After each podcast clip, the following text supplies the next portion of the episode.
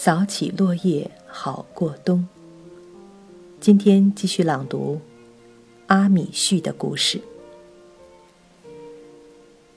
在他们绝对和平主义的宗教立场被确认之后，多数向少数做出了让步。在二次大战这样的险恶环境中，国会依然承认一个事实：人和人不一样，少数人有少数人的理由。美国军方为称作良心反战者的阿米旭做出了特殊安排，称为。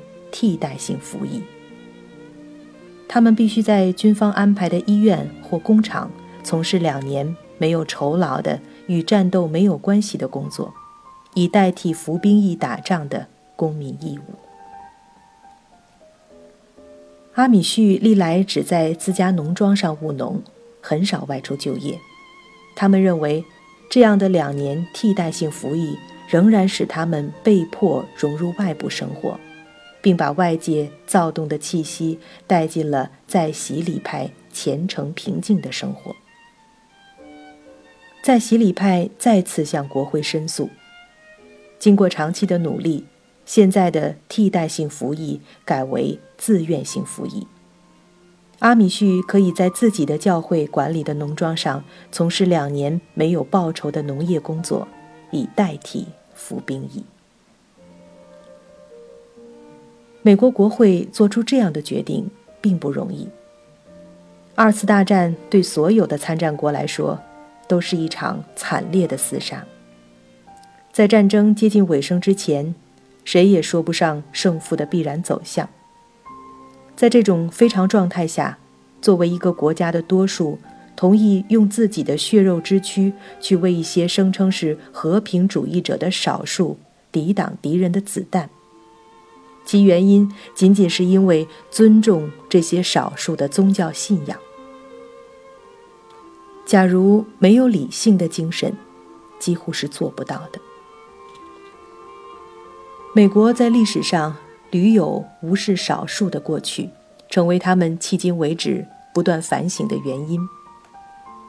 现在，你如果在美国游览的话，常可以遇到一些历史纪念碑。记载了插牌所在地发生的一段历史。有不少这样的牌子在检讨当年对待印第安人和黑人的不公正。正是这样的反省，使得美国在对待少数的问题上变得越来越谨慎，也越来越宽容。这个国家的多数和阿米旭是有冲突的。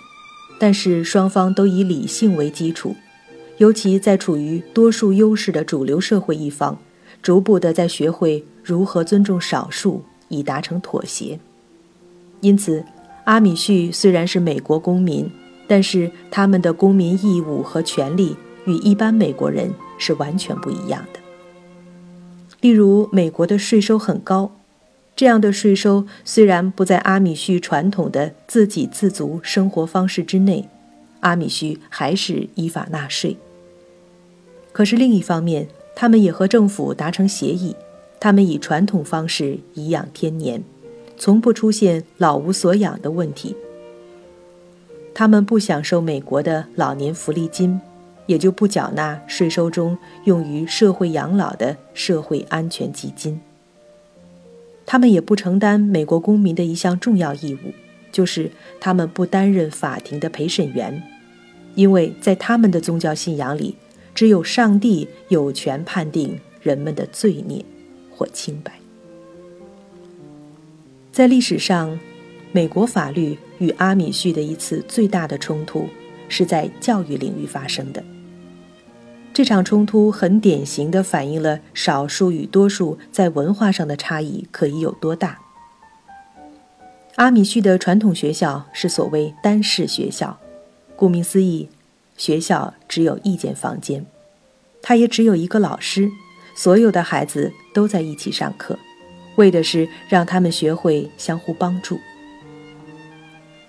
美国人一贯认为，选择怎样教育子女。这是父母的权利，美国历史上延续至今一直有家庭学校的做法。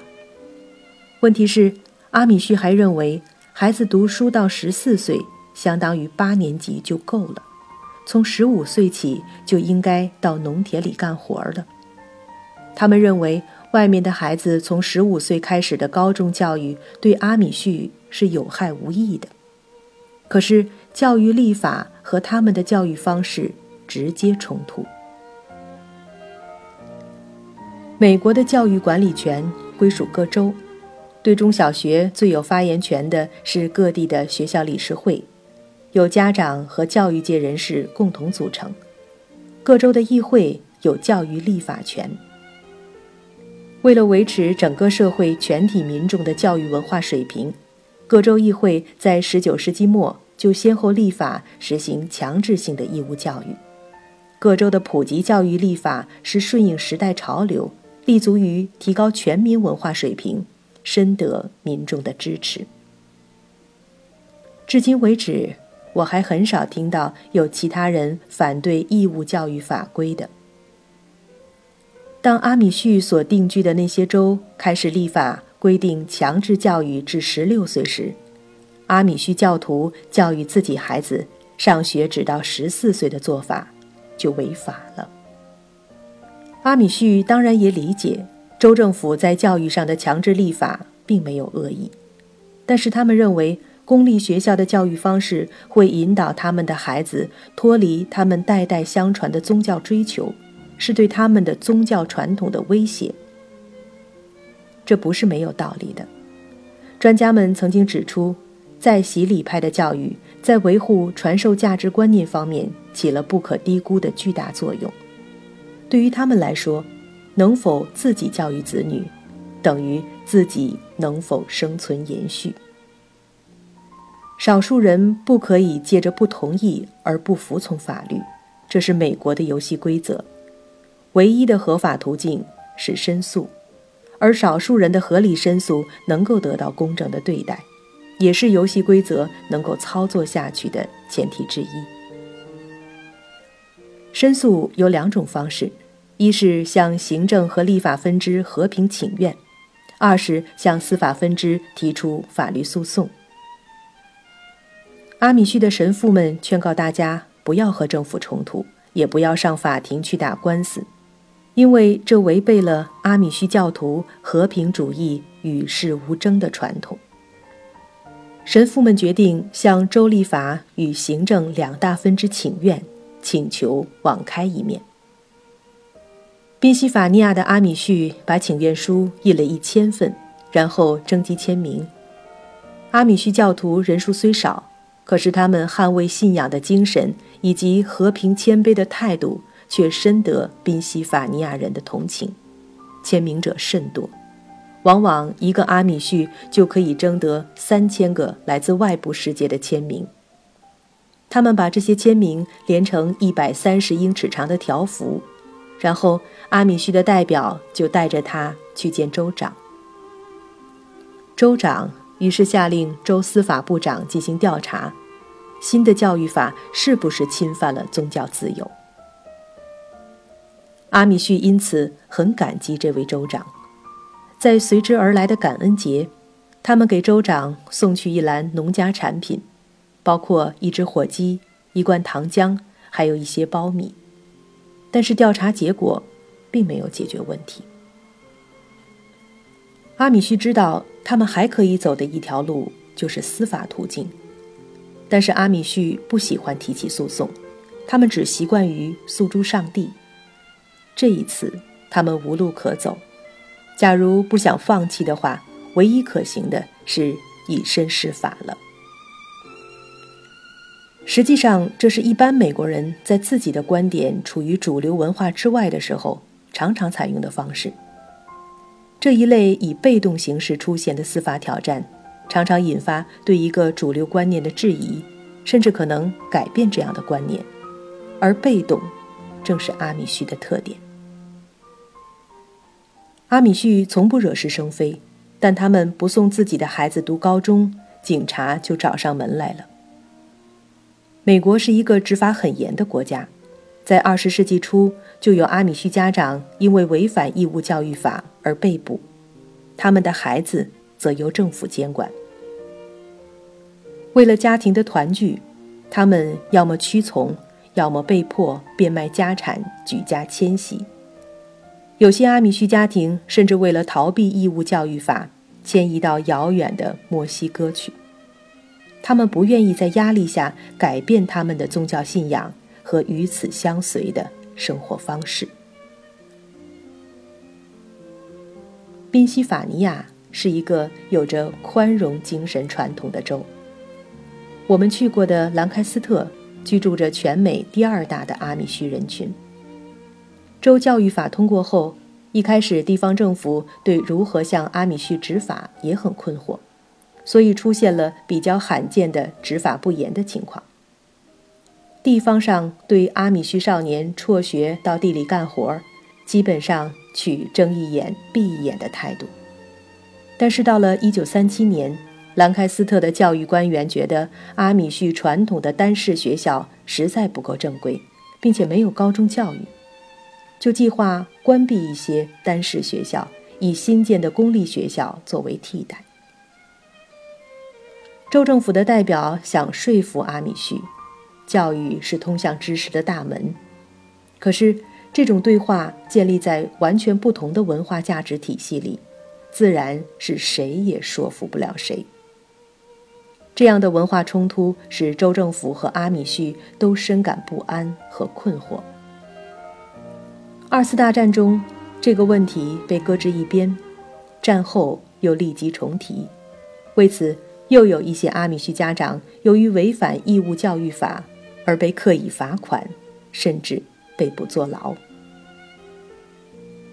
他们再次向州政府请愿，直到1955年，州政府做出妥协，阿米旭人可以在自己的学校里教育子女到14岁。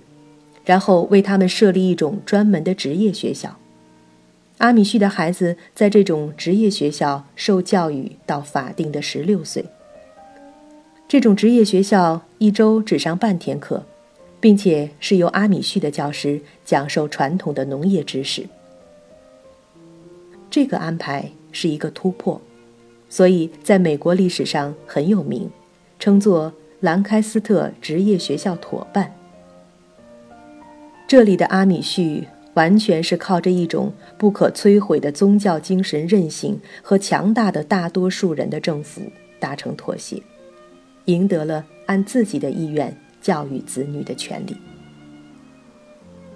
美国史书上的“妥协”一词通常是一个正面的词，大家认为达成妥协解决了问题，是双方共同的胜利。由于教育立法权归属各州，所以兰开斯特职业学校妥协并没有解决其他州的类似冲突。问题是普遍的。在爱荷华州的布肯南县，地方政府宣布要取消单式学校，把阿米旭学童集中到新建的公立学校，而阿米旭却坚持把孩子送到他们的单式学校去。在一九六五年十一月的一天早晨，县上的教育官员带着警察，开着校车来到一所阿米旭的单式学校，要把孩子们押上校车送往新学校。单式学校只有一个阿米旭老师，无可奈何地看着孩子们列队出去。突然，不知是谁喊了一声，没等警察和官员回过神来，孩子们像炸了窝一样。拼命地冲向附近一望无尽的苞米地，刹那间就消失在青纱帐里。原来是一个阿米旭孩子喊了声“快跑”，他用的是阿米旭的高地日耳曼语，其他人谁也听不懂。随行的新闻记者凭着职业反应，迅速拍下了穿着黑色衣衫的大小男孩、女孩，像兔子一样。惊慌逃向田野的背影。这张照片后来非常有名，因为这个问题后来终于在全美国人民同情的目光下，走向了联邦最高法院。在有些地方的阿米旭学校，学童们被成功的押上校车转学。两种不同价值相遇，形成十分荒诞的后果。一个为了提高孩子教育水平的法律，实行中却场景凄凉。阿米旭孩子们唱着“上帝爱我”，母亲们无声的哭泣，父亲们则青着脸，默默地站立一旁。阿米旭人依然奉行和平主义的原则，但正是这种沉默、谦和，然而执着的态度，以及美国民众对于多数与少数关系的反省，使得阿米旭的教育事件开始走向全美国。来自全国各地的私人捐款涌向不肯南县，要求替阿米旭人偿付罚款。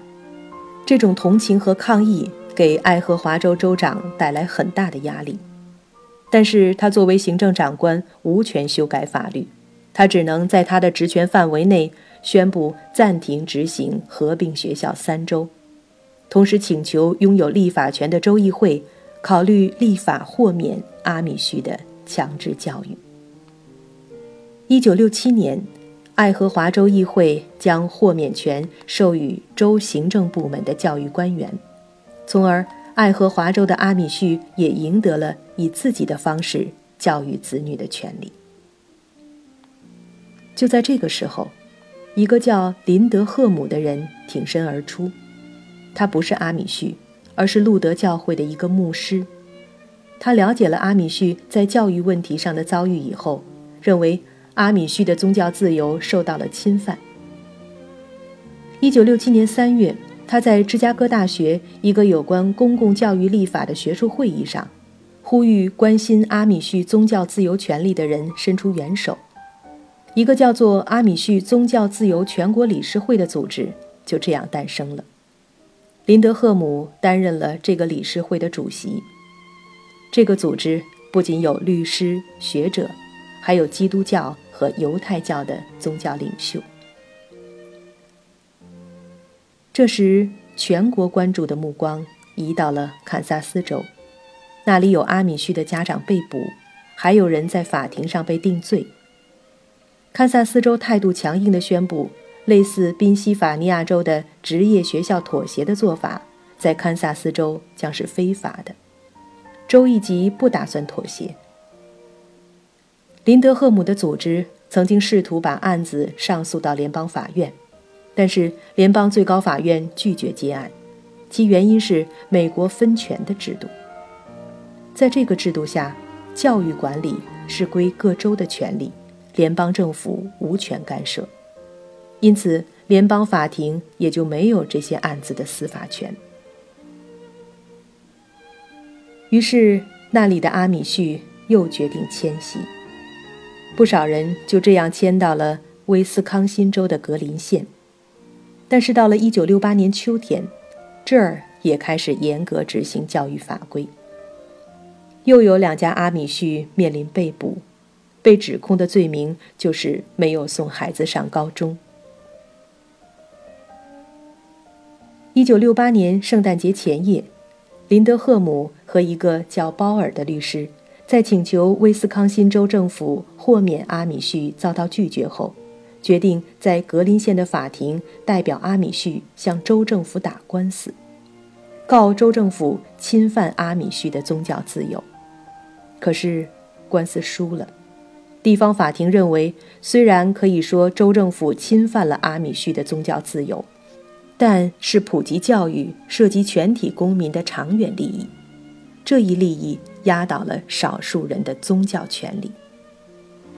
这在美国是经常发生的事情，就是在两个法律条款发生冲突的时候，必须判断何者为先。